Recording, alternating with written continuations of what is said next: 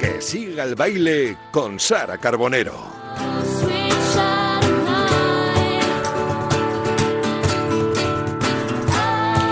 ¿Qué tal? Buenas tardes, queridos oyentes. Bienvenidos un jueves más a un nuevo programa de Que siga el baile. Hoy tenemos con nosotros a unos invitados muy especiales a los que adoramos en esta casa. Llegaron a nuestra liga musical, cultural, hace unos años, en 2014, pero hace ya mucho tiempo que dejaron de ser el equipo revelación gracias a un trabajo y una evolución que los ha consolidado como un referente con su espacio propio y su identidad inconfundible. Han pasado, siguiendo el símil deportivo, de jugar con los grandes a ser grandes por méritos propios. Ellos se han ido acostumbrando a esta nueva realidad, temporada a temporada y disco a disco, pero al mismo tiempo no se ponen límites y siguen creando, tocando, disfrutando con más ilusión que nunca.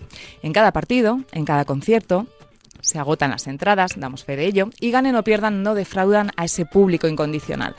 Dicen que se sorprenden a veces porque ahora ellos son los que influyen en el estilo de otros grupos que comienzan, pero esta nueva realidad no es óbice para no seguir creciendo en sus composiciones y en su línea como grupo, como activo cultural en nuestra sociedad. Y hoy tenemos el enorme placer de contar con Alberto, con Jess y con Rafa. Echamos mucho de menos a Fernando. ¡Viva Suecia!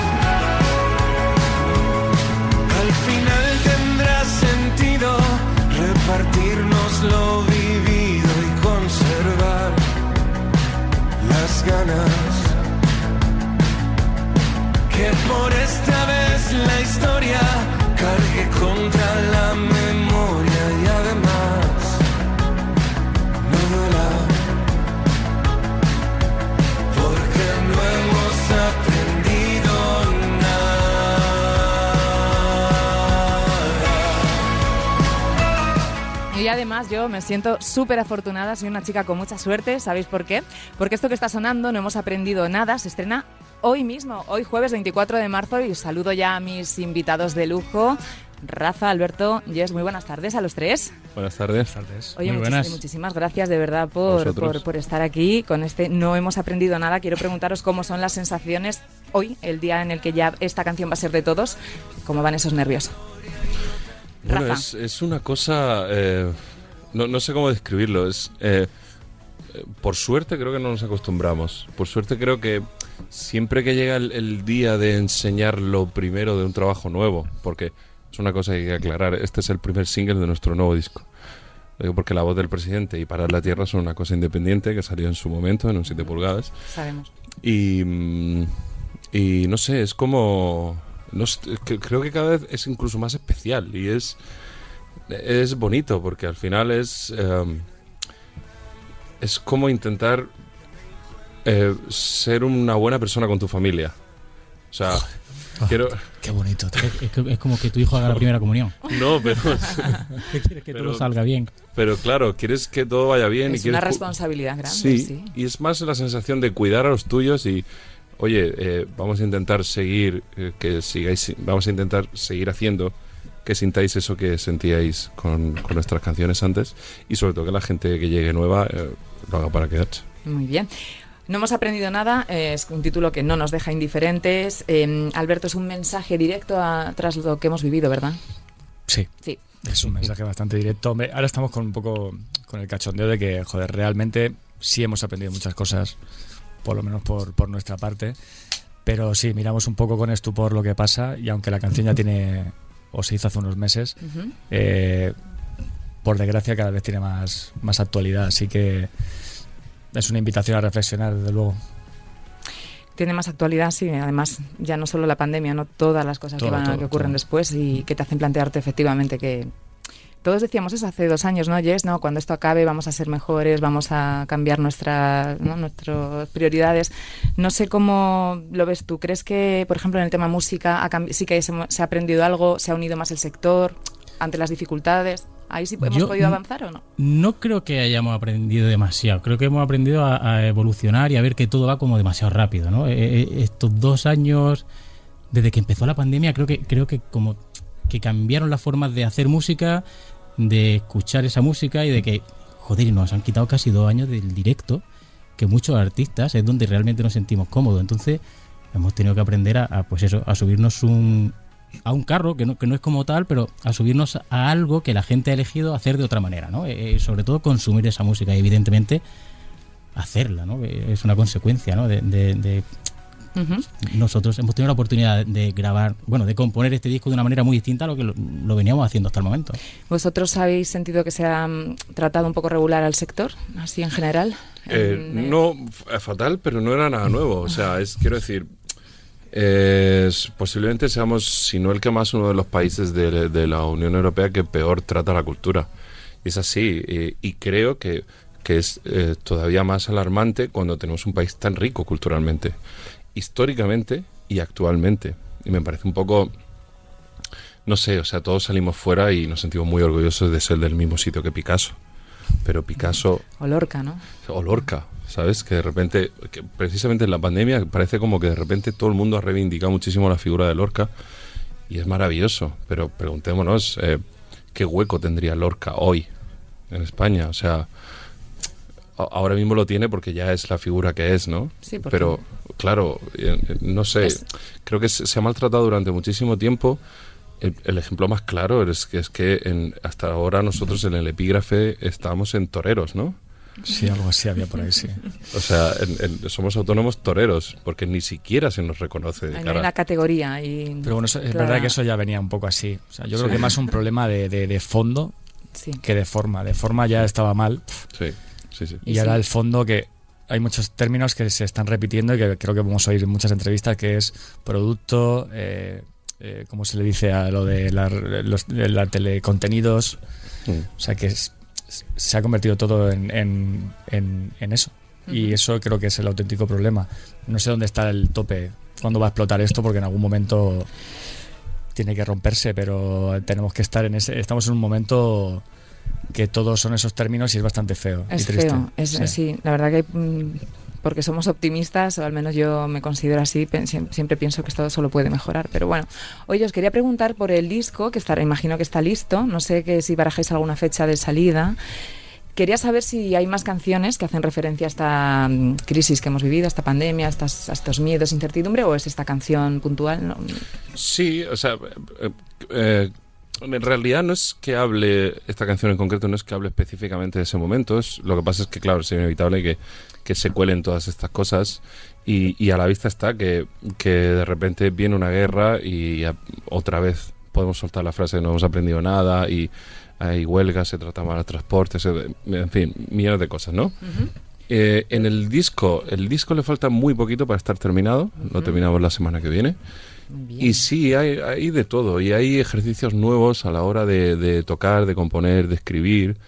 Y evidentemente secuelas, en, en varias ocasiones se cuela por lo menos la sombra de todo lo que hemos vivido estos dos años. Sería, creo que prácticamente, prácticamente imposible hacer un disco que suene más o menos actual sin hacer ciertas referencias o, sin dejar que se cuele un poquito. Sin que esté influenciado, ¿no? Por eso hay gente que viene aquí, se sienta y me cuenta que en esa época de la pandemia no, no podía componer porque necesitaban be- algo belleza alrededor, no inspirarse. Vosotros, no sé, a nivel creativo, esos, Sí, esos yo creo que es algo- años, Alberto, ¿cómo lo, Es lo algo común, yo creo. Sí, o sea, con otros sectores igual. Muy complicado, ¿no? Es como. Había un bloqueo extraño, todo lo que estaba pasando era, era nuevo. eh, en fin, han tenido que pasar unos meses para sentirnos un poquito libres para hacer una canción. eh, que fue también una liberación, porque es que hay un, hay un momento en el que, que, era, que era todo pesimismo. Que llegas a dudar, ¿no? Llegaste Llegas a a dudar, de, sí, sí, de- sí. de vos- de- de lo que estabais haciendo. Sí, de hecho, de, de la noche a la mañana es eh, qué va a pasar con nuestro trabajo, qué va a pasar Claro. con nuestra vida, eh, qué va a pasar con nuestra familia, qué va a pasar con la gente que queremos. Du- Durante el confinamiento, por supuesto, a nadie se le ocurrió ni siquiera ponerse a, a intentar escribir una canción. Eh, fue hasta meses después y la primera vez que nos pusimos a componer hicimos La voz del presidente, Para la Tierra, esta canción, eh, no hemos aprendido nada y alguna más. Y falta alguna más antes del- de que salga el disco, ¿no? Vais a Sí, sí, sí. Es, está previsto que es- vayan saliendo singles conforme nos Ujú. acerquemos. No puedo decir una fecha definitiva del disco porque ya te digo que falta terminarlo del Ujú. todo y no podía decirte una fecha segura, pero bueno, vamos a ir lanzando canciones. No vamos a lanzar la mitad del disco ni va- Vamos a lanzar una serie de canciones y, y luego saldrá el disco y saldremos a tocarlo, a presentarlo y a, y a hacer y a trabajar, que es lo nuestro. Oye, eh, en este videoclip de este No hemos aprendido nada, contáis con un amigo, con Canco Rodríguez, haciendo de profe. Quería saber cómo había surgido esa, esa colaboración. Jess, ¿me puedes contar cómo se os ocurrió? Es que Canco es amigo. Además de ser un melómano eh, indiscutible, ¿no? Como, como lo está demostrando, joder, es de los pocos que, que comparte, que, que compra vinilos, los abre con un cariño tremendo. Y, y, hostia, tener a alguien que trata la música con tanto cariño y que la entiende así, para nosotros era un placer. Y bueno, nos une una amistad tremenda que nos, nos, nos entendemos muy bien. O sea, Fíjate eso- que yo lo conocí por cosas buenas de la pandemia. Hicimos un de estas Un locuras, directo, un ¿no? directo de estos. Nos, nos juntamos sin conocernos de nada.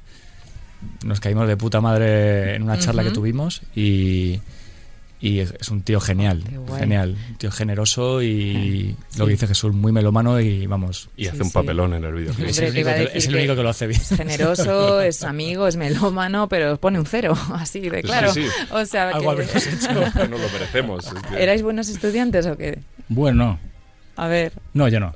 Yo ¿no? No, yo era, yo era, yo era fatal. Y lo, y lo agradezco porque dediqué el tiempo a hacer otras cosas que creo que me han Claro. ofrecido. Me han ofrecido Más Esto hay que- Hay que hacer otro programa para, para los años de cole de Jesús. Sí, bueno, luego hacemos un, un especial, un especial Jess. ¿Y tú, Rafa, en el cole? Eh, no, era, no era mal, nunca fui mal estudiante, pero no me gusta estudiar.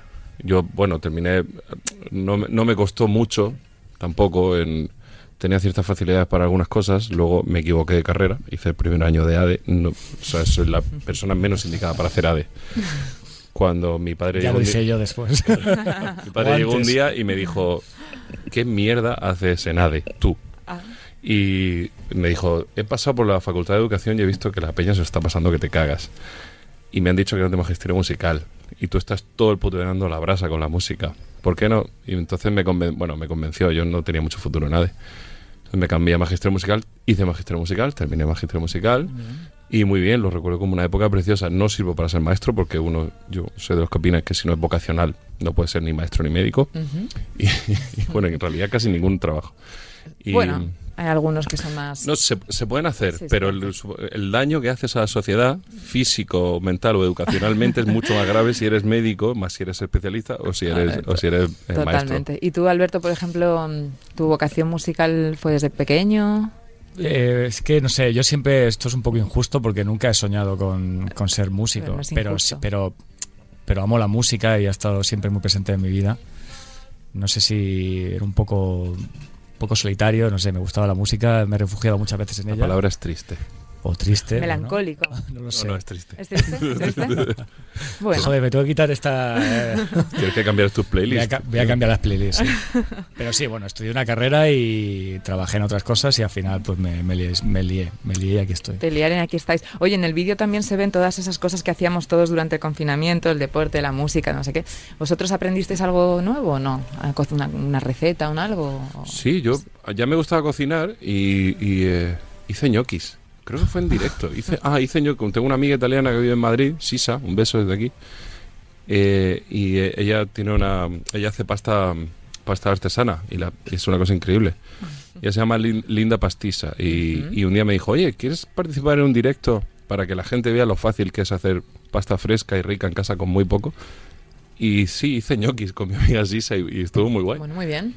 Y bueno, pero no soy de esos que hizo pan ni nada de esto. Hicimos versiones que las colgamos en nuestras redes. Claro. Cada uno tocaba en casa, luego lo montábamos y lo subíamos, pero poco más. Poco Yo más. hice pan, tío. Pan, por eso. Sí, yo hice de todo, y ¿Hiciste galleta, pan? y claro, y, no. y me hice real fooder, Ahora se me ha quitado, ¿eh?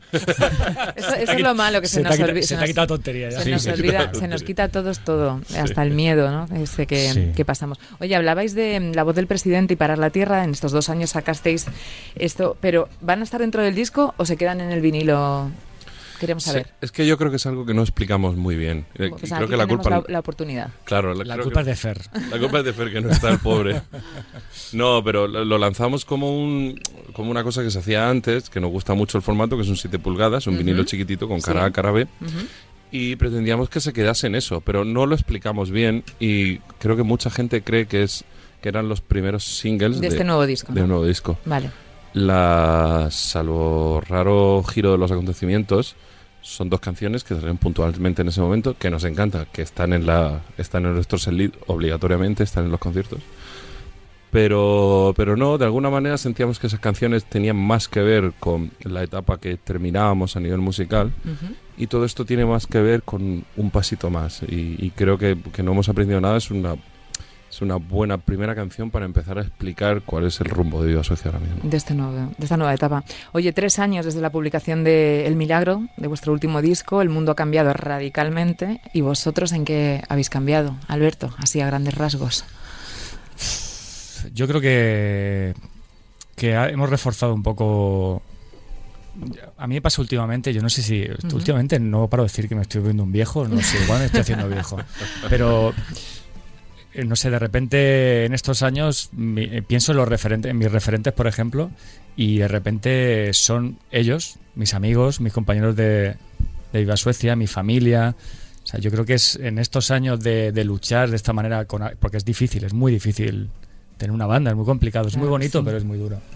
Y creo que en estos años, sobre todo estos últimos que han sido especialmente duros, eh, lo que ha sido más una cuestión de reforzar cosas como eso, como la familia, tus, tus amigos y, y tus tra- compañeros de trabajo que también son parte de... No solo somos nosotros cuatro, es que somos mucha gente de Que gira, son, que son las dos cosas, ¿no? La familia y los amigos Claro. a la vez. Y el tiempo, ¿no? El todo valor junto, de... compañeros de trabajo, familia, amigos, todo junto. Así que a valorar sobre todo eso y porque me doy cuenta que al final son mis referentes. Cuando pienso, pienso en algo para inspirarme, pienso más en ellos que, que, que, que con un tío por ahí con un Oscar sí, o algo. Sí, que te iba a o que incluso Bueno. un artista al que admires desde, Sí, desde sí. peque, ¿no? Oye, eh, estáis en mitad del proceso de grabación del disco en la Casa Murada con Santos y Fluren y os quería preguntar cómo es la convivencia allí, cómo, qué, qué- qué hacéis. Fácil porque ellos son personas maravillosas. Sí. Eli y, y Jesús también, que son los dueños de, la casa estudio, son maravillosos y nosotros que nos llevamos súper bien.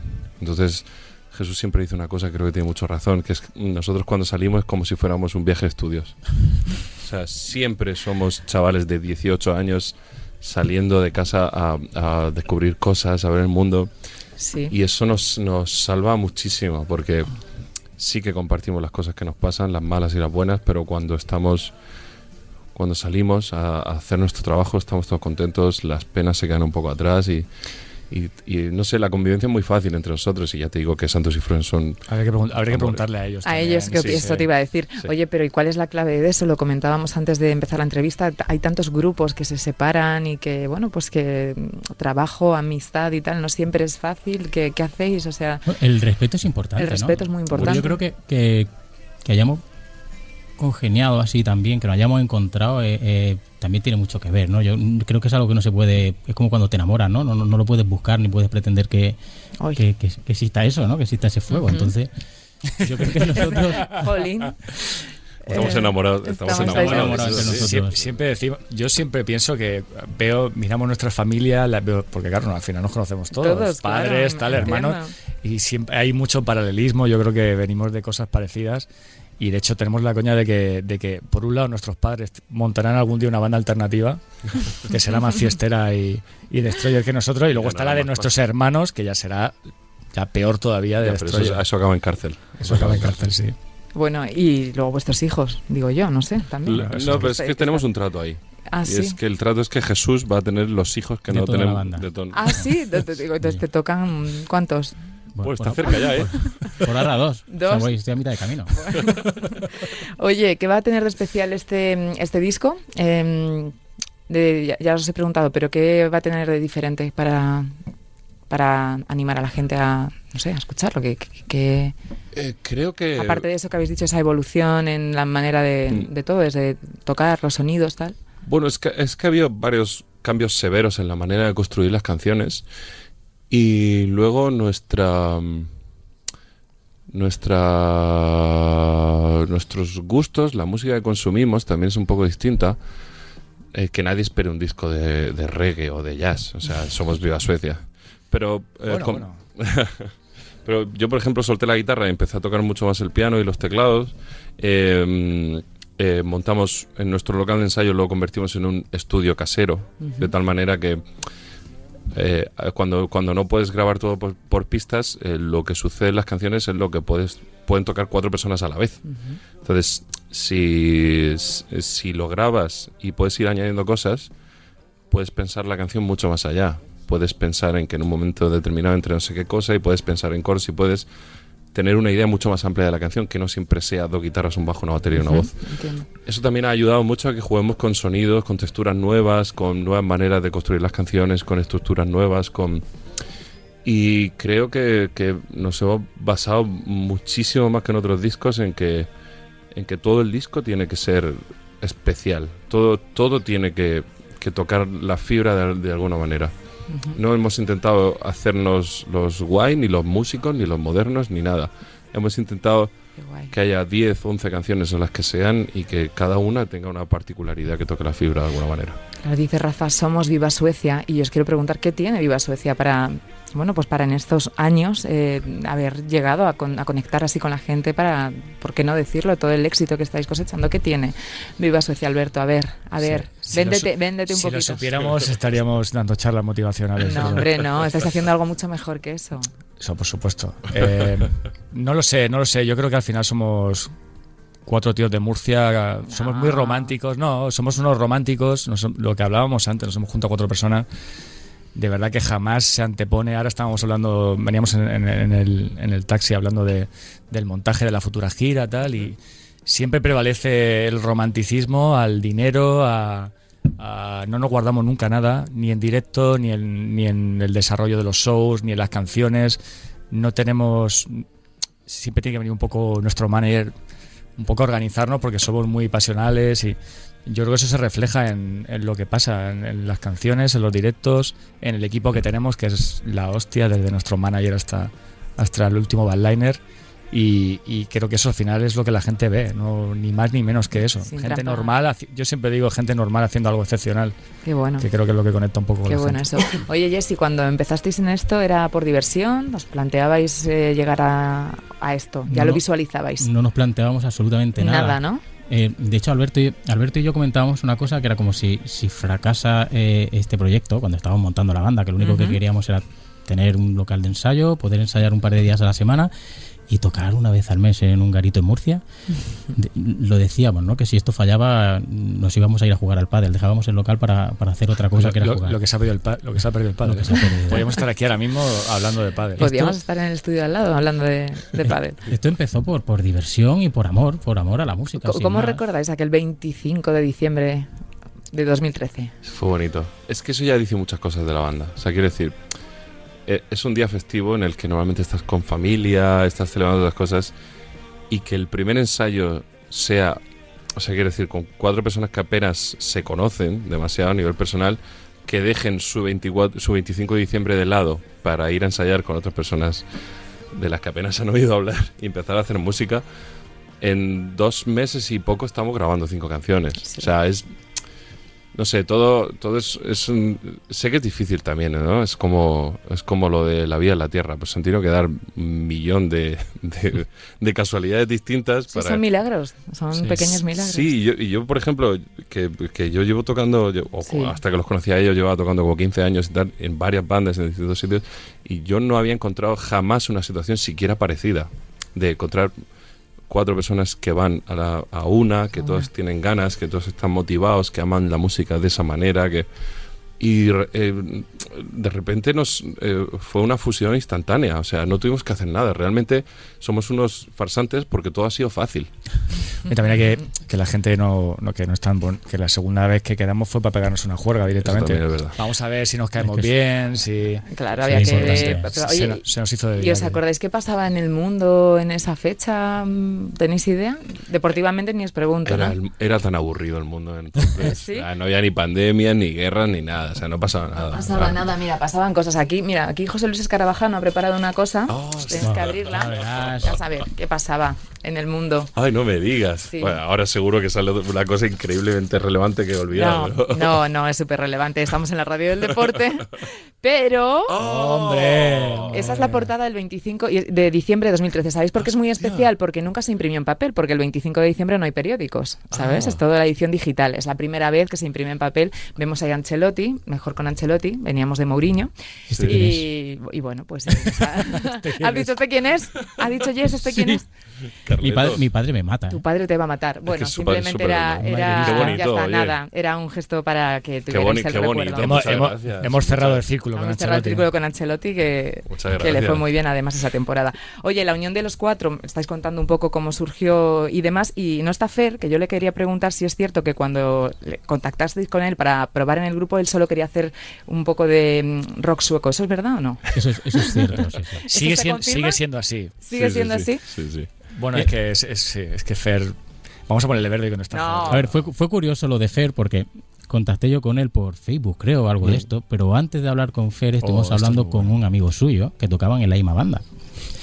Y su amigo, Ah, Iba- tanteasteis al amigo. sí, sí, al amigo para que Sí. se viniera de vocalista porque no habíamos encontrado a Rafa todavía. Bueno, Y el amigo dijo que, que no, que él no se venía porque, porque estaba tocando con un muy buen amigo suyo a la batería y que si no se venían los dos, o sea, no había fichaje. Si Claro. no venían los dos, no. Entonces no se vino. El otro amigo era Fer. Nuestro batería se fue, hablamos con Fer y Fer dice que le den por culo a mi amigo. tío. Yo sí voy y solo. se, ¿eh? y se vino Fer solo sin él. Es sin su- increíble porque eh, eh, nosotros habíamos ensayado sin Fernando una vez y habíamos empezado a montar una canción que yo, yo tenía en casa cuatro acordes y habíamos empezado a tocarla y dijimos, bueno, está bien. Y entonces el primer día que ensayamos con Fer nos juntamos en el local, tocamos esa canción y dijo, no me gusta. ah, sí, ¿no? Lo primero que dijo Fernando fue, eso no me gusta. ¿Tenéis otra cosa? Entonces tocamos otra cosa y al final fue una de estas cinco canciones que grabamos. Oye, ¿y te- Fern es, es posiblemente la persona más genuina y auténtica que, que- que pueda conocer nadie jamás. Es, y eso es súper admirable porque ayer lo hablamos el otro día. eh, es, no conoces a nadie que se parezca a Fernando y eso es maravilloso. Qué bueno. Oye, decías que mm, os dijo no me gusta. ¿Tenéis gente alrededor que si de verdad algo que- de lo que hacéis no le gusta os lo dicen con sinceridad? Sí. Sí, Aparte sigue de haciéndolo. Fer, sigue Sí, sí, haciendo- sí, sí, Su sí. gesto es cuando algo no le gusta para. Ya he aprendido que, que a veces tiene que ser un poco más polite. Entonces se pone a ajustar la batería. Bueno, esto si gusta, pues ya sabemos que no le gusta. Tú verás, ¿no? Os dicen, tú, tú verás. No, pero creo que eh, parejas y amigos sí, eh, familiares no. O sea, yo no. Bueno, mi padre, mi padre sería capaz de hacerlo, porque mi padre suele decir la verdad, pero no me imagino a mi madre diciendo no me gusta esta canción. No. No, no, mi madre no. Oye, por seguir cronológicamente un poquito, irnos para atrás en el tiempo, cuando comenzáis con ese EP de cinco canciones que empiezan a correr como la espuma y demás, eh, luego han pasado nueve años, eh, siempre en crecimiento. ¿Cómo recordáis también ese momento? O sea, con, la perspectiva. eh, ¿Qué esperabais de esas cinco canciones? Me has dicho nueve años y. Y, y- y ¿Te parece mucho nueve años? Pero muchísimos No, años. A ver, son nueve años en el 25 de diciembre de este año, ¿eh? Todo- te falta, te falta un poco. sí. Nos queda todavía por Pero en, real- en realidad yo flipé el otro día, perdona que no te contesté la pregunta ahora hoy, que es que flipé porque eh, publicamos eh, que hacía seis años que habíamos sacado el primer disco y me pareció muy poco tiempo. Porque yo tengo en la cabeza la fecha de cuando empezamos a ensayar, Claro. pero en realidad tocando y haciendo discos llevamos mucho menos. Y me pareció muy poco tiempo, seis años. Pero porque eres ¿Qué muy tal? feliz con nosotros. No, porque, claro, os, ¿no? porque os han Claro. pasado un montón de cosas. Os Un habéis, montón. hecho, habéis hecho muchísimas cosas. Eh, no me respondas, no te preocupes. No, perdón, perdona, perdona. No, era Eh, es que cómo recordabas ese, ese- esas primeras cinco canciones, que qué esperabais de ellas. Eh, pues de, eh, no sé, todo, fue todo tan, ya te digo, como yo venía, en mi caso, como venía el bagaje este de topar con un montón de proyectos que no iban a ningún sitio, fue tan bonito todo lo que pasó de repente, en muy poco tiempo, todos congeniamos tan bien, lo recuerdo con muchísimo cariño y luego hemos tenido una cosa muy guay que, que es que eh, la banda siempre, siempre ha ido en crecimiento, la banda nunca ha ido hacia atrás. Eso es. Entonces eso es bonito, por una parte va a ser chungo cuando empiece a ir hacia atrás porque tiene que pasar. Pero claro, todos los recuerdos que tenemos es de, pues, pues eso, pues cuatro colegas que, que se juntaron a hacer música y, y las cosas iban em- empezando a ir bien. ¿Y sabéis identificar cuando una canción, o sea, cuando termináis de componer y de tocar una canción que va, que va a ser, que va, dices, esta canción tiene algo, sí, ¿eh? Yo ¿Habéis ca- aprendido, Alberto? Cada día yo creo que menos. Yo creo que ¿No? menos también cada día, sí, sí. sí. Sí, porque te cada uno tiene su película en la cabeza y hombre, a ver, sí, porque a la hora de elegir, de no, o sea, sí que hay algunas que intuimos intentando no intentamos no cargárnoslas con, con tonterías o con pues eso, de hacernos los guays o algo, si la canción funciona, intentamos no cargárnosla. Pero es que es difícil porque algo que a lo mejor a ti te te remueve más yo como soy un triste, pues las tristes me molan más. Luego obviamente no funcionan tanto, Y que, pero y que es alucinante ver cómo a cada uno de nosotros, cada canción nos dice una cosa totalmente distinta y la vemos de una forma muy distinta. Mm. Claro. Total, total. Qué bueno eso. Oye, y en estos eh, años nueve, ahí habéis tenido momentos muy felices, habrá, habido, habrá habido momentos complicados también. Por ejemplo, uno especialmente en un concierto en León, ¿no? ¿Qué pasó? ¿Qué pasó en Ahí no, León? está- ahí no estaba yo, ¿no? No, Tú no- es claro, es que fue todo. Fue, Jesús todo. acaba de ser papá por primera vez. fue un punto de inflexión, ¿eh? También, para bien y para mal. Y Creo que es el único día que, el, bueno, el día que más cerca ha estado de romperse la banda. Sí. ¿Qué ocurrió? Alberto trabajaba en Murcia. Pues, En, es una los- historia un en poco los larga. ¿eh? confines de, de Murcia y a mí me cancelaron unas vacaciones para poder, y total, tuve que acabar de trabajar, mi jefe me cubrió. Tocamos eh, un lunes en las fiestas de León. Jesús y Alberto todavía mantenían sus trabajos y tuvieron como un año compaginando esto de tocar y hacer discos con sus trabajos y hicieron auténticas barbaridades. sí, no, lo- no hagáis eso. Alberto le Jamás, a, pero- a dar ese lunes libre, pero no se lo dieron. Entonces salía a las 3 de la tarde de trabajar en Lorca, que está a una hora al sur de Murcia. Tenía que moverse de Lorca a Murcia, de Murcia a Albacete. de- a Albacete, coger un tren. En de- el tren, el último día de la declaración de la renta, hice la renta. Allí me esperaba un- una persona con unas llaves con un coche de alquiler en Atocha. Cogí el coche de alquiler a todo lo que daba, ya te digo, no, eh, arroba DGT. Lo siento. Arroba Lo de siento, a to- bueno, llegué allí, mi, mi liner casi me, me pegué una ducha, no hice hizo prueba prueba de de sonido. sonido, nada. Subí a tocar allí, Jesús estaba de baja por paternidad y fue el puto peor concierto. Rafa se me cayó encima a mitad del concierto, digo, tío, ¿qué más puede pasar? Yo salí Casi me allí- rompo una pierna, le tiré una copa encima de la pedalera. El concierto fue horrible. Bueno, Salí allí y dije, se acabó, tío. no puedo- Curiosamente- no puedo con todo. Fue, sin embargo, fue una de las mejores noches de la banda.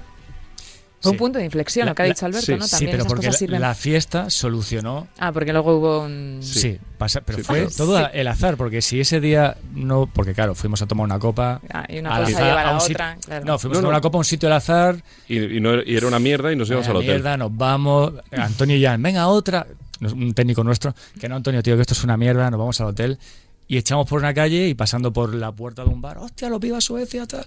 Nos metieron allí, nos pusimos a pinchar y bueno, una cosa llevó a la otra y ya volviendo al hotel, en este caso Rafa y yo de día, vamos a darle una oportunidad a la banda que parece, que, parece que la cosa no va tan mal. ¿no? Parece que- Hombre, parece solo- aunque sea por estos ratitos, ¿no? Y ahí, por- y ahí, en ese momento, al día siguiente, en una bañera en Salamanca, Bueno.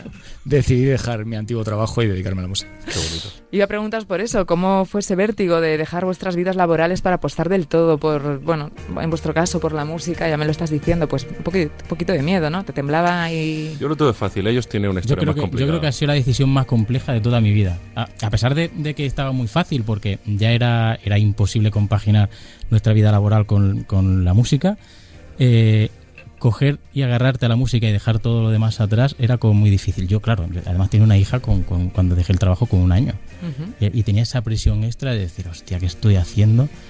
Pero bueno, ahora no me arrepiento para nada. O sea, me alegro de haber dado este paso. De aquí a cinco años no lo sé. Seguro Porque que tampoco. ese es un paso muy complicado. ¿Y a ti, Alberto, tu familia te apoyaba? Sí, sí. Yo- para mí fue el, el- Cuando ya tus padres te cogen... Yo trabajaba en un banco, es que al final, joder, era un poco difícil, era un curro bueno. Y, y cuando ya te coge mi padre, que también es empleado de banca, y te dice, tío, tienes el apoyo de toda la familia, estáis llenando salas, apuesta por esto y, y, que- y ya está, estamos aquí atrás para lo que pueda pasar. O sea, que mi familia y bueno, y mis compis de curro, que también es verdad, a ti también te ha pasado, Nos- nos- nos tapaban todas, ¿sabes? Te decían. ¿cómo puede ser que hoy estés aquí, toques en Madrid y, y mañana estés aquí a las 8 de la mañana. Digo, tío, cállate, no digas nada. Pero sí, sí. Llenabais salas, como dicen tu, tu, tu padre, por ejemplo, en 2016 la sala Sol, el 1 de octubre, fue otro día señalado en, Wow. el, en el calendario. Eh, ahí es cuando publicasteis La Fuerza Mayor, eh, Bien por ti, ¿no? que fue un poco la puerta de, de todo. ¿Qué crees que pasó con Bien por ti? ¿Por qué de repente? eh, venga, Veníamos, eh, nosotros en realidad éramos una banda mucho más cerrada, mucho más underground. ujú, de, más de hecho, vuestra gente, ¿no? De- Sí, creo que hasta nos asustaba son- sonar un poquito más cerca del pop, algo que cambió drásticamente con el paso del tiempo. Eh, pero sí, Bien por ti fue como la, la- la primera la primera canción que de verdad dijimos, tía, pues parece que, que no es simplemente que a la gente le haga gracia, sino que puede gustar de verdad la banda. Vamos a escuchar un poquito cómo suena. propósito olvidado, los cielos que has tocado, el juego de asistir y sabotear.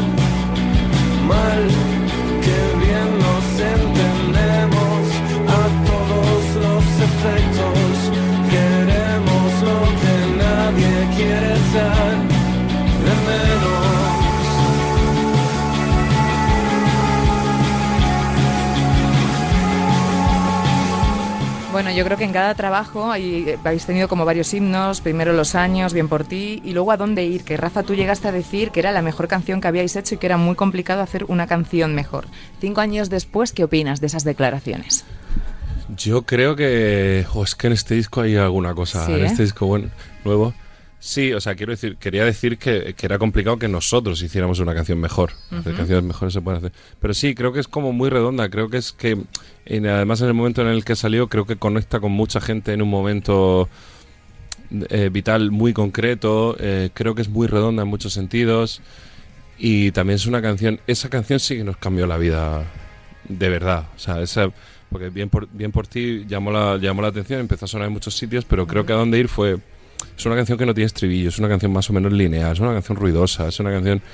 Y ver a tanta gente conectando con esa canción, eh, bueno, yo creo que esa fue el primer paso para que dejásemos el curro y empecemos a ¿Hay alguna canción, Alberto Yes, que no os guste y que no os guste, que no os guste Claro, tocar, que no os claro, apetezca tocar? claro, sí, venga. sí, sí.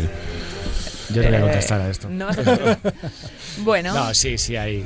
Sí, oye, ver. ha estado aquí Fito y nos lo ha dicho, ¿eh? no pasa nada. Sí, ¿eh? a mí, a, a ver, te puedo decir. eh, A mí hemos ganado tiempo ahora mismo. Pues, ¿Sabes lo que pasa? Que hay una cosa Me, que es me que, la- genera ansiedad. y que las que nos cuestan tocar a cada uno, porque hay algunas que técnicamente te cuesta más tocar, les cogen manía. Pero no significa que no nos gusten. Vale, y que entre todos hayáis decidido no tocar. ¿Ha habido consenso de alguna canción? Es raro que lleguemos a consenso en casi cualquier cosa en la vida, ¿eh? A pesar de que somos Sí, una banda muy muy, democrática. muy bien avenida parecéis. Sí, pero, pero que tengamos los cuatro a la vez una idea muy clara de una cosa en concreto pasa pocas veces. Yo, por ejemplo, eh, eh, La Estrella de David es una canción que cuando la hacíamos, y, y es una canción que, que de vez en cuando me la pongo y me, y- y me gusta mucho escucharla, muy rara vez. Pero es una canción que ahora mismo me da muchísima pereza tocar. ¿Ves? A mí sí me gusta esa canción. A mí también. De todas formas, yo creo que hay canciones que se quedan fuera del repertorio porque hay que meter otras, ¿no? No, no hemos llegado a decir esta no porque no nos gusta o nos hace sentir. Es más una cuestión de sensaciones o porque, mm, Mm. porque joder, sacas ¿Cuál, otra- cuál- cuál es la de Fito? Ah, la de Fito, Fito, bueno, no, no es que no le gustara, le pusimos Soldadito Marinero, que es la canción más versionada de la Claro. historia de España, y Claro. le pusimos ahí varias versiones, algunas pues le gustaban más y otras menos, pero, Ya, las- pero él tiene que estar hasta las pelotas de, de tocar esa canción, tiene que estar hasta las pelotas. No, lo que Fito nos contó que, que hace guay es que él deja pasar muchos años, hacía siete años que no sacaba un disco, Claro. ¿no? Y entonces les- se vuelve como a enamorar de todas las canciones. Oye, otra cosa por la que os quería preguntar es por vuestra faceta de actores en los videoclips, porque claro, es que eh, es- os sentís cómodos ahí, No. Pues yo soy el No. peor actor del mundo. O sea, bueno, pues yo os veo muy bien, ¿eh? Mira, en este último videoclip recuerdo que nos iban grabando por, por un parque y tal, e- individualmente para coger nuestra cara de... no sé, de- Sorpresa. de- no, no, de, de estar contento, alegre, sentir las nubes. Y yo estaba, en mi cabeza, estaba sonriendo. Digo, esto lo estoy forzando, tío. ¿No tenías me- un buen día o qué? No, no, tenía un No, día bien. genial, pero yo de verdad que en mi cabeza digo, estoy, estoy enseñando hasta los dientes de lo que estoy riendo. Y me dice, ¿puedes repetir que es que está saliendo triste? Pero Jesús siempre sale como, como mordiendo carrillo, ¿eh? Se- Sale como así. Sí, yo creo que de El alguna truco, manera ¿no? El truco de Sí, sí, un poquito sí. seductor. El, eh, Fernando es el, es el que mejor da en cámara, Ah. sin duda. Es el que de verdad tiene dotes. Los demás somos bastante malos actores. ¿Y en el vídeo de la voz del presidente podía haber sido eso perfectamente un post-concierto vuestro? Claro, creo que ese es el mejor videoclip que tenemos, porque no tenemos que actuar, éramos Claro. nosotros. O sea, nosotros pasándonoslo bien. Y creo, a mí es el videoclip que más me gusta de todos. Claro. ¿Cómo vivís ahora los post-conciertos con respecto a 2014, por ejemplo? ¿Igual de divertidos, las mismas ganas? Son aburridísimos. Anda. aburridísimos. A leer. No, lo digo, me refiero a estos dos últimos años. Ah, sí, claro. Quiero decir, sí, porque ahora hemos sí. tenido que ir del bolo al hotel. Es verdad, con la adrenalina súper alta al hotel, ¿no? Ha habido algún Mm. momento durete de. Sí, yo, ya sí. te- siempre digo, joder, el de Santander, que estaba todo fatal. Eh, es que tenías que salir corriendo porque no podías estar ni por la calle. O sea, queda, terrible. horroroso, horroroso. Pero bueno, Oye, ¿y alguna anécdota, si os pregunto, en estos nueve años, así algún titular de alguna cosa que os haya pasado después de un concierto divertidísima, aparte del de León? Es que el de León, la de León era buena, lo que pasa que no se puede contar la mitad. sea, soy un 20 25%. Bueno, pues yo os digo un titular y, lo, y la ampliáis, ¿vale? Vale. Contadnos cuando comisteis unos bocadillos de pollo con mayonesa y lo que pasó bueno, después. es que eso es un esto es un... es- José Luis Escarabajano ha hecho Claro, aquí una claro, labor de claro. investigación profunda. Eh, Él y su coleguita, su coleguita Jaime, pues. Claro, Jai- Jaime, Jaime que, que- que forma parte de, de la banda, de la familia. Formaba, está- formaba. forma- que está con nosotros desde el principio, cuando no se cobraba un duro y él venía. Y, y que teníamos un fin de semana completo, ¿no? Creo de gira o algo así. Sí, y, se tocamos en encargó, Alcalá de Henares. y se encargó él de hacer unos bocadillos. Y creo que tocábamos el viernes o el jueves, hizo los bocadillos un par de días antes. El día, y, el le, antes. y le puso mayonesa. Y Claro, no- lo hizo de pechuga de pollo con lechuga Sí. y mayonesa. Y Y ajo, que llevaba, puede ser que llevara algo de. Pasaron un día hechos los bocadillos. Se envolvieron de Murcia a Alcalá de Henares. Pues imagina una la crisis intestinal. Al sol, o sea, Sí, y nos sí. pusimos malos todos. Menos él. De Menos decir él. que Jaime, es- es, eh, Jaime ha hablado más en esta casa que Fernando. O sea, la voz de Seguro. Jaime ha sonado más aquí a través del teléfono y tal que la voz de Fernando. Jaime, ya está bien. De todas formas, con la alimentación algún problema porque debe haber, porque también otra noche cenasteis cazón en adobo y tampoco estuvo bien esa noche. ¿No? Ahí tengo yo la. Esto fue en Cartagena, ¿no? De los primeros Yo creo que os compensaría viajar con un chef, ¿no? Un- Sí, hostia, claro, claro que nos compensaría. Hemos aprendido, ¿eh? hemos aprendido la lección y ahora nos hemos vuelto de morro fino. Yo cuando, cuando, para, cuando paras en, en- y, sac- y sacan el bote de alioli, que yo no puedo porque me sienta fatal, y ves a todos ahí y dices, madre mía, vaya prueba de sonido. concierto, vamos a mía". pegar. Eso une, somos una familia por ese tipo de cosas. Sí, sí. Oye, y también nos han contado que utilizasteis vuestra furgo como BlaBlaCar en algún viaje en una despedida de por medio. Es que... Sí, sí, sí. El primer, el primer bolo que hicimos fuera de Murcia, que fue en el puerto de Santa María. Y el público era la banda que tocaba antes que nosotros. Bueno, y la chica que venía en BlaBlaCar que iba de despedida, que se vino al concierto. Trajo a sus amigas al concierto. Venga, ¿y qué pasó en Valencia con Dover en una sala de al lado? Pues que Dover tocaba en la sala de al lado y la llenaron y a nosotros vino, vino a vernos la banda que tocaba antes nosotros. Sí, Y bueno, y además Dover tenía una cola de la hostia que daba la vuelta a la manzana y nosotros llegamos y dijimos, hostias. Qué subidón. Tío, que, pero que como si no nos Qué conoce guay. tanta gente, tío, hay cola para... Qué guay. Oye, pero mira ahora, mira ahora. Ahora Bueno, que ahora ya sois sí. expertos en llenar las Otra, salas. Y otra buena noche esa, después de del concierto. fue El muy concierto buena. no estuvo tan bien, pero la noche fue y buena. veo que sois muy de post, ¿no? De post partido. Sí, de pre y de durante y pre de, y todo. durante. Sí.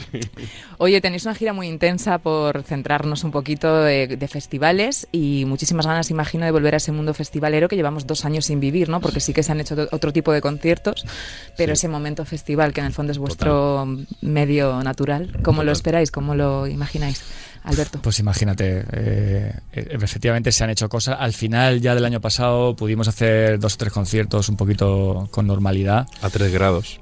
Sí, claro, porque al moverse todos iban posponiendo cosas, hicimos conciertos helados de bueno, frío, hicimos- pero... en uno estuvimos viendo en el Botánico, que Sí, estuvo muy sí, bien. sí, en pero claro, gente sentada. Sí. Fue justo al final cuando pudimos hacer dos o tres bolos con la gente de pie. Y era como, hostia, sales y ves aquello, es como que no te lo estás creyendo. O sea que deseando volver. Joder, y si fuese sin mascarilla ya sería la leche. ya. Mejor. Oye, por si la gente no lo sabe, también queríamos eh, informar aquí de que antes de cada concierto, en el camerino, suena esto. con él y contigo. A él le quiero y a ti te he olvidado. Si tú quieres seremos amigos. Yo te ayudo a olvidar el pasado. No te aferres. Se, se te pone el cuerpo golfo ya de Sí, escucharlo, sí, sí, ¿eh? o sea, Es que se Uf, mira. tengo los pezones ¿Por para qué, rayar cristales. ¿por qué os motiváis con la pantoja? Increíble. ¿Por qué? ¿Por qué? ¿Por qué os motiváis con Isabel Creo que la traje yo, ¿no? La canción, ¿no? La Fofo, canción siempre la cantaba claro. Jesús en las pruebas de sonido. Pero tiene un porqué. Yo, yo de- desde siempre, desde que, desde que empecé en esto de la música con 16, 17 años, la, la cantaba en la prueba de sonido porque esta canción significa mucho para mí. Porque mi padre tenía una cinta de VHS con 25, 26 años por ahí pegándose una fiesta con unos colegas en un mini, bebiendo cerveza, o sea, una fiesta muy... Y sonaba esta canción todo el rato en el coche, o sea, y yo ponía la cinta y digo, y, me, y me- me genera ese recuerdo y creo que me, me lleva acompañado toda la O sea, vida. lo- y la he te metido- ha pu- ha puesto- o sea, pone el cuerpo golfo a tu padre, luego a ti, Sí. ha ido pasando de generación Sí, a generación. han conseguido que nos ponga el cuerpo y golfo esperemos todo. que vaya en cadena, Yo creo claro, que nos pone a todos. Yo el otro día estuve viendo un rato el homenaje a Rocío Jurado porque lo presentaba una amiga mía y, y también escuché esa canción que dice hace tiempo que no siento nada al hacerlo contigo. En el fondo eran letras muy valientes también para Sí, mujer- eh, sí, mujeres sí. hace tantos años, Sí, ¿no? que sí, sí, sí. Sí. Bueno, el jurado más que, más que ninguna, yo creo, ¿no? Por Eh, eso Bueno, que- el jurador era un huracán, era una cosa increíble. Oye, ¿y algún otro ritual antes de salir, aparte de este momentazo? Bueno, nos metemos mano. Yo creo que ya nos vamos a ver de la misma manera después de, Pues sí, después de todos estos años después de todo esto. Pero si nuestros conciertos se acaban con la bilirrubina, o sea... es- es nos metemos cosa. mano un poco. No, nos besamos, nos damos, Besáis. nos besamos, sí. pero además todo el equipo, bueno, salvo los que tienen que estar en su puesto justo antes de salir, que nos besan antes. Pero sí, cantamos esta canción, nos damos un beso, un abrazo y algunos nos lo damos en la boca y los más pudorosos en la mejilla. Oye, ¿y después del concierto sois de analizar lo que ha pasa- salido bien, mal, lo que o no? Solo se ha ido mal. Sí, si, he- si ha ido bien, eh, pues celebramos todo y todo bien. Y si ha ido mal, depende. Si ha ido mucho mal, igual, igual, o sea, si ha ido muy mal, igual colea, Ob- colea mucho tiempo. Pero si no, no. Bueno, chicos, habéis estado en países como México, Colombia. ¿En qué país o en qué escenario soñáis con tocar cada uno? Así, vamos a hacer unas respuestas rapiditas, ¿vale? Rafa, por ejemplo. Como soñar, soñar. O sea, yo creo que uh, por, por ser un poco. Bueno, a mí me encantaría tocar algún día en Argentina. En el, Claro, por soñar, soñar. En, en el Luna Park o donde sea, me encantaría. Pero. Pero creo que por soñar, creo que ahora mismo tenemos un poco en la cabeza el Withing, ¿no? Que sería como. Hombre, Es algo que no, que no es muy loco pensar que pueda suceder en algún momento. No lo sé, creo que ese es un poco la meta y el sueño, ¿no? Ahora mismo. más cercano. ¿Y tú, Alberto? A mí me gustaría tocar en Nueva York. Ah, pues bien, claro. Va, Ya, pero que sea para 10 personas. Pero O yo sea, digo, encantaría. de tocar en un sitio al que a la gente le interese que nuestra Bueno, música. ver. Oye, ahora, ahora hay mucha gente tocando Claro. en, en. Estados Unidos. Nuestra amiga Vanessa Martín, por ejemplo. ¿Y a ti, Jess? ¿Dónde te gustaría tocar? Yo creo que no tengo un sueño como tal de decir en este sitio me gustaría tocar. Latinoamérica, por supuesto, en todos los países posibles, ¿no? Pero porque, pero porque hay una conexión directa, ¿no? Eh, de- con la gente y con el público y la manera que tienen de vivir la música. De momento, con volver, por ejemplo, a México, que tenemos Ya. muchas ganas de ir, ya sería la hostia. Ojalá pronto. Oye, vamos a ir terminando porque llevamos mucho tiempo hablando y yo he tenido aquí un montón de preguntas más, pero quiero que me digáis, eh, a ver, decidme alguna cualidad de el uno del otro. Venga, a ver cómo hacemos esto. Pum, pam, pim. A ver, a ver. Jess me tiene que decir la mejor cualidad de Rafa. Eh, Venga. bueno, es que, es que, es que, es que que- me sonríe es que- de una manera. Podemos Bueno, a decir ver, solo cualidades de Fer, que más la a mejor cualidad de. Rafa, evidentemente, es, es cómo escribe y la sensibilidad que tiene, ¿no? Ay, muchas gracias, bonito. Muchas gracias, guapo. Y de Fer, aunque no esté aquí.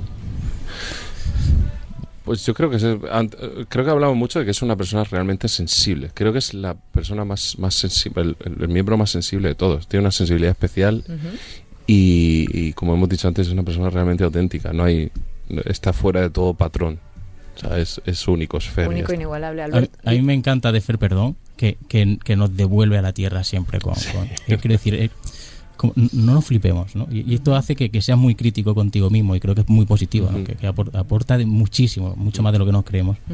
¿Y tú, Alberto? Elige, puedes elegir de Rafa, de Fer o de Voy a Jess. decir de porque- Jesús. De De Jesús. Jesús. ¿Qué vas a decir? Bueno, aparte de que tiene una barba preciosa. No, es un tío, es eh, la- un tío, es un gran músico. Bueno, antes en otra entrevista estábamos hablando de la diferencia entre ar- artista, músico, es un gran artista y, y es un tío que te parte de risa. Y creo que en un grupo como el nuestro, si dependiera de mí, que es como ya han dicho varias veces, soy el triste, y a mí me saca de mi zona de confort, que eso es importante y me hace mejor. Muy Gracias. bien, oye, qué bonito, qué bonito. Oye, pues nos, para terminar nos vamos a acordar, por supuesto, de Fer y también quería preguntaros por toda esa gente que, que va detrás de vosotros, de la que ya habéis hablado a lo largo de la entrevista, pero que imagino que también lo han pasado muy regular. ¿No? con todo lo que ha ocurrido y que imagino que son parte también de que tenéis muchas ganas de que ellos también disfruten ¿no? con todo lo que va a pasar. Te, lo, te agradezco mucho que digas esto. Creo que es la primera vez que nos dicen esto en una entrevista. Bueno, Que no seamos siempre nosotros los que sacamos. no, sí, vamos tenemos. a dedicarles también esa- unas Es que al- final solo somos un- una parte, de, un porcentaje de algo mucho más grande. Por suerte hemos podido mantener el, el equipo. Yo creo que estamos muy orgullosos de eso. Creo que es algo que define mucho esta banda. Mantenemos el equipo, lo hemos ampliado y nuestra meta es que nuestra gente esté viva mejor y sean felices, igual que nosotros. Claro. Ni más ni menos. Así es. Bueno, chicos, no tenemos fecha de salida del disco, pero imagino que sí que habrá una gira de presentación a la sí, altura, ¿no? sí, efectivamente. Eh, no te puedo decir. No puedes decir Estamos nada, trabajando no en ello. decir nada. Bueno, No, pues es que no- varían tanto. Bueno, si supieras todo lo que han variado las fechas en los últimos seis meses, o sea, es una cosa increíble. Podemos hablar de las que hay este verano, que esas son fijas. Bueno, podemos hablar de eso. Empezamos el 23 de abril, estamos en el. eh, estamos ¿En en FIB Lugo. de Vilalba? en el de. Vilalba. El siguiente concierto ya es en mayo, que estamos en el Alicante Spring Festival. Y de ahí enganchamos con, con el FIB, con el Festival de los Sentidos, con eh, No Sin Música en Cádiz, con. No sé. Portamérica. Portamérica. Bueno, hay un montón. No os preocupéis porque nosotros, otra cosa no, pero os tenemos fichadísimos y José Luis va a ir dando el parte de todas las ciudades Si donde podamos ir a Jaime, veros. si sigue hablando Si sigue con hablando con Jaime- Jaime, tendremos mil anécdotas más que, que contar. Y la verdad que yo he aprendido mucho con vosotros hoy. O sea que mm, el título de la canción no, no corresponde con la tarde que hemos pasado. Muchísimas gracias, de verdad. Muchísimas gracias. Muchas gracias. Em, aquí solemos atracar a la gente. No sé si os lo han contado. Somos de Murcia, lleva cuidado, ¿eh? Oye, os iba a hacer una pregunta de Murcia. Es que nos quedamos sin tiempo. Mm, ¿No os puedo pedir que nos toquéis una estrofita así? de- mira, tenemos aquí dos guitarras, una acústica, una Venga, española, vale. una cejilla. Un trocito de no hemos aprendido nada. Venga. Va. Vamos.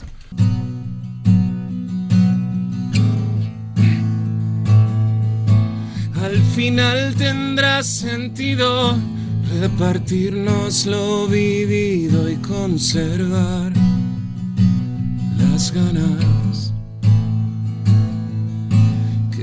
Por esta vez la historia cargue contra la memoria y además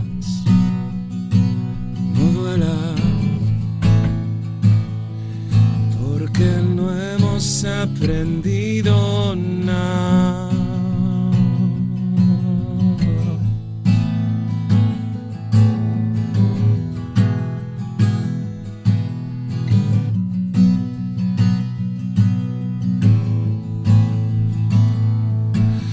La culpa compartida, la real y la fingida, la pared y la espada. Que los días que se borran son peldaños a la gloria y yo también te quiero. Pero no hemos aprendido nada. Ole. Oye, esto suena increíble. Muchísimas gracias. Muchísimas Esta gracias tarde a las 8, todo el mundo a escuchar. No hemos aprendido nada. Esta nueva canción de Viva Suecia. Nos despedimos deseándoos, pues el qué, lo que se merecen. Muchas, muchos éxitos, mucha suerte y que volváis aquí cuando queráis a vuestra casa. Muchísimas gracias. Gracias, Siempre un placer Alberto. tremendo, como Muchas gracias. Gracias, Rafa. Gracias, Jesús. Y un besito a Fernando muy fuerte. Fernando, que guapo. siga el baile.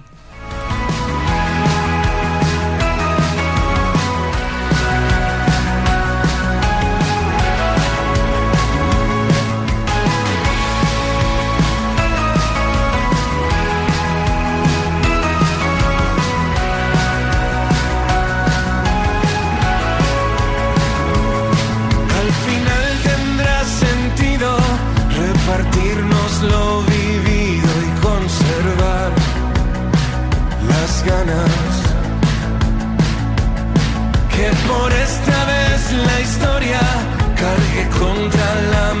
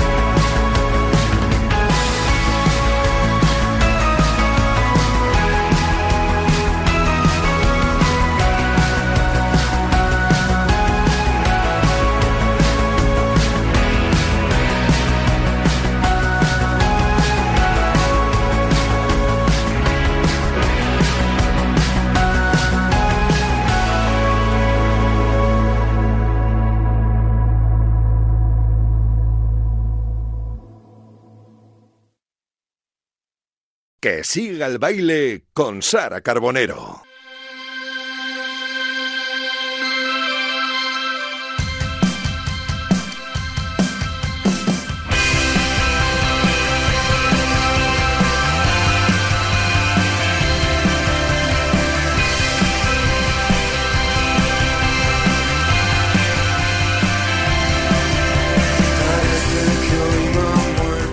Y no puede venir mejor esta sintonía después de la entrevista que hemos tenido con nuestros queridos Viva Suecia. José Luis Escarabajano, muy buenas tardes. Hola, hoy todo viva Suecia. ¿eh? Hoy viva, viva. Y que viva mucho tiempo. Qué, qué- qué chula la canción nueva, ¿eh? Qué buena pinta el nuevo disco. Eh, discazo el que se nos avecina y bandaza, ya la hemos conocido, la conocíamos de hace mucho tiempo, a lo bueno de Viva Suecia. Y luego muy buena gente, que también. Muy buena Nunca gente, lo que es decimos, pero su más- es, es lo más importante. Más buena gente todavía que músicos, que ya es que decir. ya es decir. Correcto. Cuéntanos qué tenemos este fin de semana. Vamos a hablar de música y de cine, y como siempre, la música la ambientamos, así que hoy la ambientamos con ellas.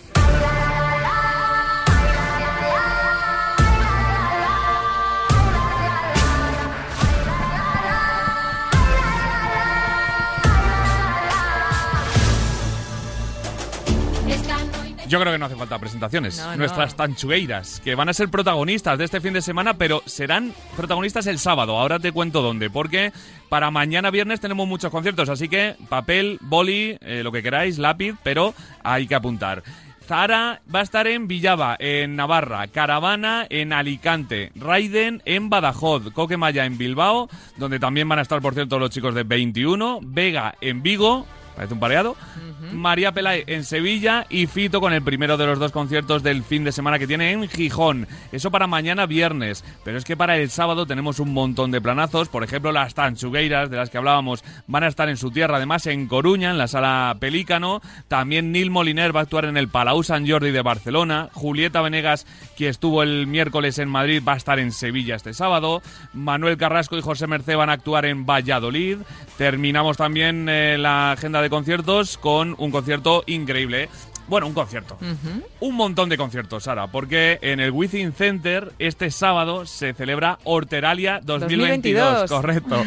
Eh, que como su nombre indica, pues es un montón de conciertos horteras, porque la gente se considera así, te lo pasas muy bien, disfrutas un montón y además es que puedes escuchar durante todo el sábado a grupos como Barry Brava, que su último disco se llamaba Hortera, eh, a María Jesús y, el acordeón. acordeón, a Samantha Hudson, a Ladilla Rusa, a Las Kepchu, a Azúcar Moreno, a Yurena, Leticia Leticia Sabater, Karina, Paco Claver. La verdad que es un cartelazo el que han hecho los chicos de Horteralia, ¿eh? Bueno, Increíble. Increíble, increíble documento. Eh, yo creo que es uno de, de- de esos A ver, eso es para ir a pasártelo Por genial, eso, claro que, que es de sí, lo que sí, se sí, trata. Por supuesto, a, a bailar desde, pues eso, desde Paco Claver a Barry y Brava. otra cosa te digo, la, la gente que forma parte del cartel y que saben que es, ¿no? Que entran en el juego Claro del que nombre y tal, ole por ellos Claro, también. por claro supuesto. que sí. Ya te digo, Barry Brava ha llamado a su último disco Hortera. Pues es que pues, así son.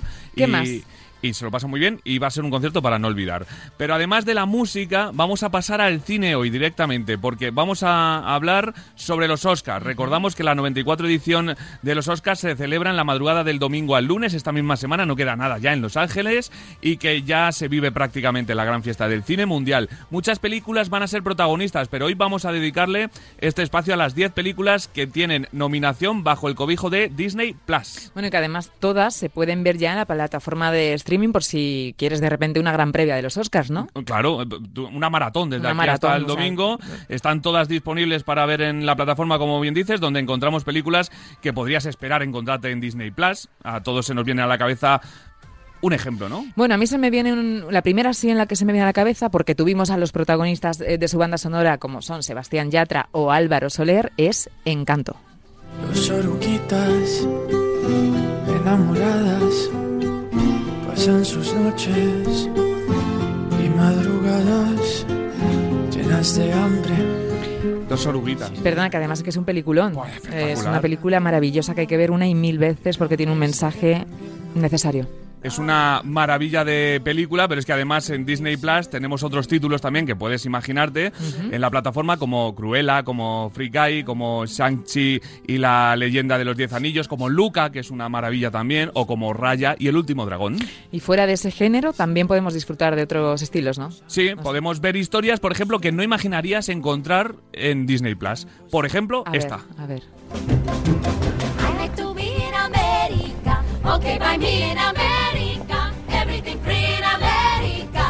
small fee in America. Es el remake de la mítica West Side Story de Steven Spielberg, además de, por ejemplo, otras películas como El Callejón de las Almas Perdidas, Los Ojos de Tammy Faye o el maravilloso documental Summer of Soul. Es un abanico bien grande de películas para poder disfrutar antes del domingo para hacer la previa de los Oscars o después del domingo para También. repasar las que se hayan llevado estatuilla, que no sol- estatuilla, que no solamente se trata de hablar de los looks de la alfombra roja, que también Que es divertido, también, te digo que es divertido, obviamente. pero tenemos Los discursos, muchas el cosas. Pedro y todo eso. A mí me encantan los Oscars y yo soy un muy noctámbula, a veces los veo, ¿eh? Yo, En eh, directo. Si tengo madrugada al día siguiente, no, pero si no tengo nada que hacer al día siguiente, si libro, los veo. Bueno, también. Por ejemplo, antes de los Oscars me voy a ver Summer of Soul, que lo tengo previsto ahí, lo tengo eh, preparado, porque hay que mm, disfrutar del Festival Cultural de Harlem del 69, que fue una auténtica maravilla. Muy bien. Así que con todo eso nos vamos a marchar, pero antes vamos a marcharnos con el cierre de los oyentes, como siempre. No podía faltar, ¿no? No puede faltar, lo echamos mucho de menos y yo tengo mucha curiosidad porque nunca me quieres contar eh, cuál es la canción sorpresa final. Que nos lo diga ella. A ver. Hola, mi nombre es Encarni. Eh, mi canción favorita es El aire de la calle de los delincuentes, porque me recuerda a mi juventud, cuando yo salía con mis amigas por ahí. Muchas gracias. A mí también me recuerda a esa también. época, ¿eh? Qué Oh, buena época, los delincuentes, época. por favor. Volvería un ratito a esa época. Los eh, tenían también la primavera, trompetera. La primavera trompetera. Es que son temazos. joder. Pues muchísimas gracias, Encarni, por tomarte la molestia de mandarnos este audio con esta canción. Nos vamos a despedir con muy buena energía. Hasta el jueves que viene. Oye, programón. Muchísimas Programón. gracias, José Luis, Increíble. A ti. por todo. Y por esta semana tan musical que llevamos. Sí, es yo, tú y yo. Llevamos una semana de conciertos buenos. que viva la música, que siga el baile y hasta el jueves. Beso. tomando el aire. Bohemio de la vida que yo no tengo nada que ver con los bigotes señoriales que se pasean por Jerez. Que yo no tengo obligaciones y yo no tengo más que ver. En los cerquitos de la plaza cuando termina de llover los días de colores y en la plazuela fumando flores. Y el aire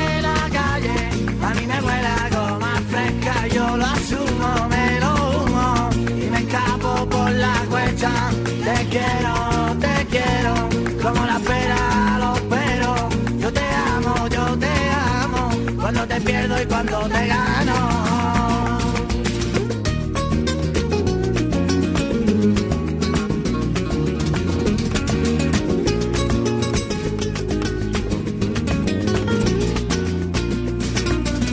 Los pantalones sin bolsillo, pero los hilos no se amargan.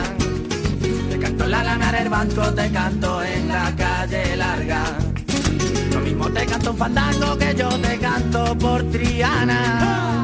Solo quiero 40 pavos para dormirme en una cama. No quiero amores, soy vagabundo y amante de la noche. Y el aire de la calle, que a mí me huele a goma fresca y yo lo asumo,